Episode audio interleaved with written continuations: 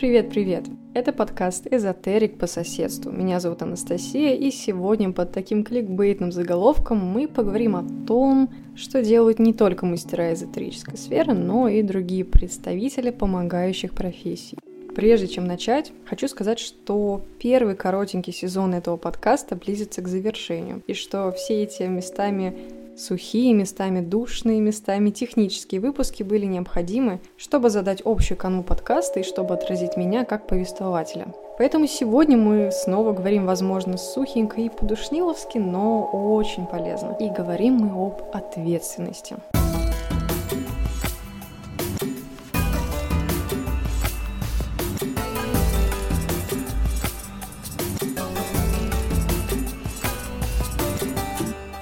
Значимая проблема, которая есть в сфере помогающих профессий, это то, что многие мастера, коучи, наставники и другие специалисты подсаживают клиентов на иглу мотивации.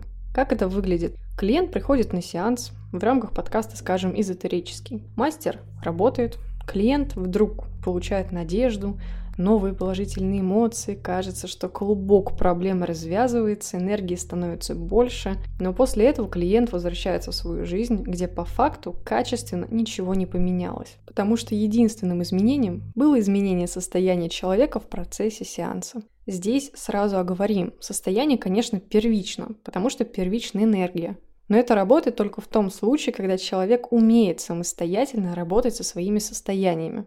В обратном же случае мы получаем такой формат эм, энергетического наркодилерства, когда человек приходит за дозой мотивации, энергии какого-то особенного состояния.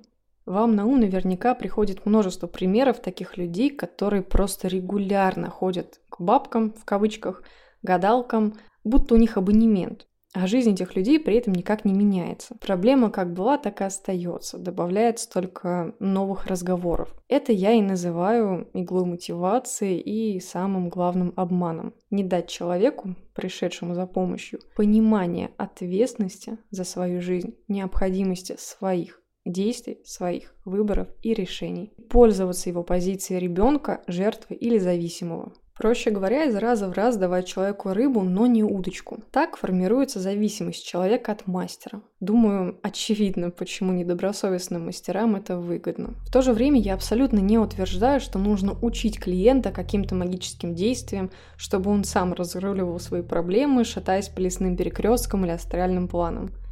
Но работать, на мой взгляд, необходимо в первую очередь с человеком, с его мышлением, его головой – Потому что проблемы в жизни – следствие именно мышления. Решать проблему человека, не меняя при этом самого человека, это как пытаться зачерпнуть воды с помощью сита.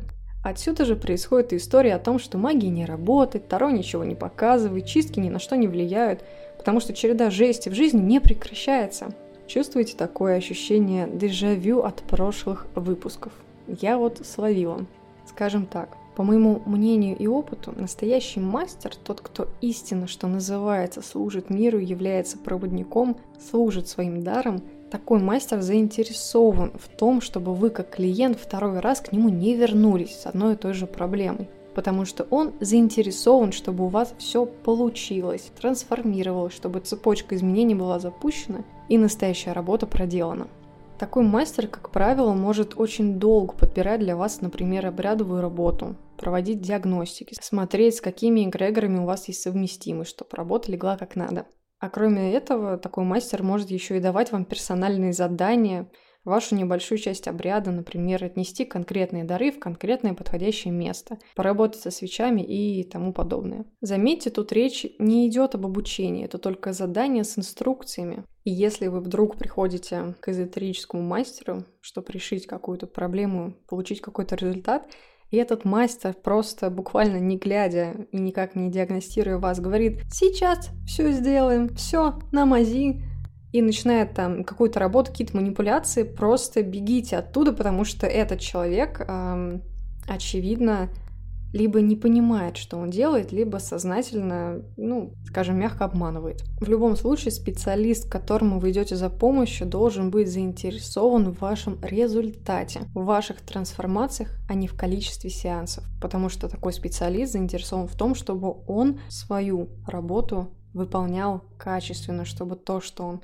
производит магические действия, которые он производит, чтобы они были рабочими, настоящими, подлинными. Кстати говоря, несмотря на всю тематику этого подкаста, я не являюсь сторонником того, чтобы регулярно, часто и как-то обильно проводить какие-то обрядовые работы и с помощью магии что-то изменять в своей жизни. Я убеждена на своем опыте и по своим знаниям, что можно сказать, вот, ну, практически все в этой жизни мы можем сделать самостоятельно, работая с нашим мышлением, с нашей головой, с нашим состоянием. Работать, конечно, можно по-разному. Можно магически, можно духовно, мистически, психологически, физически, через телесно-ориентированную терапию. Работать можно множеством способов. И как раз поэтому не всегда обязательно магическим. И поверьте, случаев, где необходимо прямо-таки конкретное, серьезное магическое вмешательство, таких случаев на самом деле немного. И, на мой взгляд, опять же, с годами таких случаев становится все меньше. Ну и опять же, не стоит забывать о том, что все зависит от человека и от того, какой язык объяснения человек воспринимает. Вот самый банальный пример проблемы в отношениях. Вот возьмем такой образ девушки, которая, не знаю, раз за разом вступает в отношения, вот ну не с тем человеком, отношения,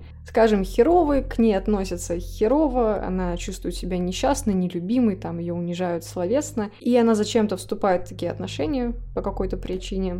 Потом она из них выпутывается, но в следующие отношения она вступает в такие же. И вот здесь вот это вопрос восприятия. Вопрос не только магического или психологического восприятия, вопрос даже вот конкретно восприятия практиков. Потому что, опять же, один практик посмотрит на эту ситуацию, выслушает девушку и скажет ей, слушай, у тебя тут, ну вот, э, бабка пошептала, у тебя проклятие, ты в воронке, видишь, у тебя вот одно и то же происходит, это вот закольцовано, это нужно чистить, снимать. Другой практик посмотрит, скажет, слушай, у тебя сватхистана такая слабенькая, давай сватхистану, там, чакру вторую чинить тебе, чтобы работало нормально. Третий практик придет, скажет, это у тебя из-за рода, вот там твоя бабка или твоя мама, вот они что-то там не, не так делали с мужчинами, и поэтому у тебя теперь проблемы. Четвертый практик придет, скажет, слушай, это твоя кармическая отработка. И знаете, в чем-то он будет прав, потому что пока девушка не осознает свой урок, не в плане какой-то вселенский, кармический, а в плане, что не тех людей она выбирает по очевидно какой-то причине, Пока она это не осознает, пока она не пойдет э, работать с этим, ничего не поменяется, да. Придет психолог и скажет, у тебя травматика, связанная, ну, не знаю, там, с образом отца. Или у тебя травматика, у тебя... Или еще что-нибудь. Не будем сводить этот подкаст, этот эпизод к психологическим терминам. В любом случае, каждый отдельный практик или специалист через призму своего восприятия увидит эту историю своим особенным образом и в кавычках назначит свое особенное лечение этой девушке. И вот то, какие методы сработают с этой девушкой, тоже зависит от ее восприятия, потому что, может быть, она сходит к психологу, начнет ходить в регулярную терапию и поймет, причинно-следственные связи и наконец-то выйдет из этого цикла и начнет наконец-то видеть, почему она выбирала не тех партнеров, и таких людей начнет видеть издалека и больше в это никогда не вляпается. А может быть, она послушает практика эзотерика, сделает какую-нибудь энергетическую работу, я не знаю, на Сватхистану, и это сработает таким образом, что в ее сознании что-то щелкнет, и она перестанет выбирать не тех партнеров. Понимаете, это вопрос восприятия, какой язык тебе подойдет но я как-то удалилась от темы, поэтому давайте резюмируем. Я считаю самым большим обманом своими действиями как бы снимать ответственность с клиента, говорить, что ты решишь все его проблемы, заряжать мотивацией и отправлять человека домой с новой надеждой. Потому что лишить человека понимания собственной ответственности – это все равно, что сделать его ребенком, зависимым или калекой. И сознательно работать с людьми в таком ключе, на мой взгляд, вот это настоящее преступление. Мастера помогающих профессий – это те, кто наоборот помогает человеку увидеть себя настоящего, увидеть свою силу, мощь, ум, красоту, взрастить внутри себя опору, чтобы двигаться дальше самостоятельно. Теперь давайте немного поговорим об обратной стороне, о тех, кто приходит в нашем случае к эзотерическим мастерам. Часто бывает так, что у человека проблемы есть, а запроса на ее решение на самом деле нет. И человек просто делает вид, что хочет все изменить, но никаких действий не предпринимает, даже когда ему дали все ответы и все инструменты. Потому что люди любят истории, любят находиться внутри них, жить в них. Люди любят эмоции. Чем контрастнее и сильнее, тем лучше. И часто человеку нужны не изменения, а очередная сочная история о том, как он боролся, старался, проходил через боль, страдания, видел свет надежды, ну и так далее. И этого люди хотят больше, чем перемен. И когда такой человек с имитацией запроса на решение приходит к мастеру, любая работа смысла не имеет, поскольку клиент сам будет саботировать действие и смазывать результат. Это еще один источник истории о том, что магия не работает. Эта тема очень цепляет меня, поэтому я не говорю. Моя деятельность происходит и в эзотерической, и в коучинговой сфере, и везде встречаются люди, желающие историй, но не желающие настоящих изменений и настоящих действий.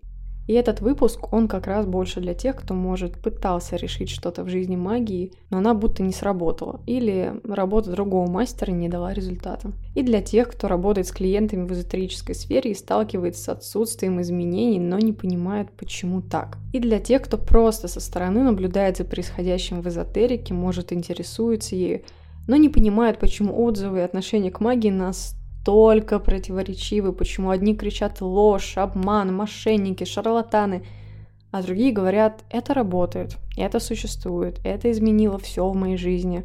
Как видите, психология и магия так или иначе идут вместе, тесно переплетаясь. На мой взгляд, это вообще суть одно. Одно, высказанное на разных языках, потому что все сводится к нашему сознанию, мышлению и воле.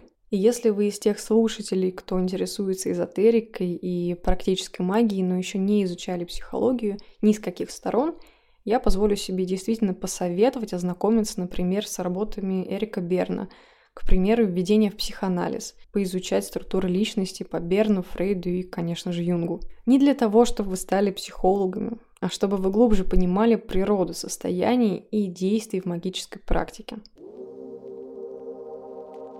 На этом эпизод подходит к концу, и я хочу выразить глубокую благодарность вам, слушателям подкаста «Эзотерик по соседству». Я благодарна, что вы здесь, слушаете, подписываетесь, слышите и видите меня. Благодарна за ваши сообщения в Инстаграме. Для меня это подлинная ценность. Если у вас есть вопросы, замечания или предложения для эпизодов, пожалуйста, пишите мне в Инстаграм, я всем отвечаю, всех вижу и всем очень рада.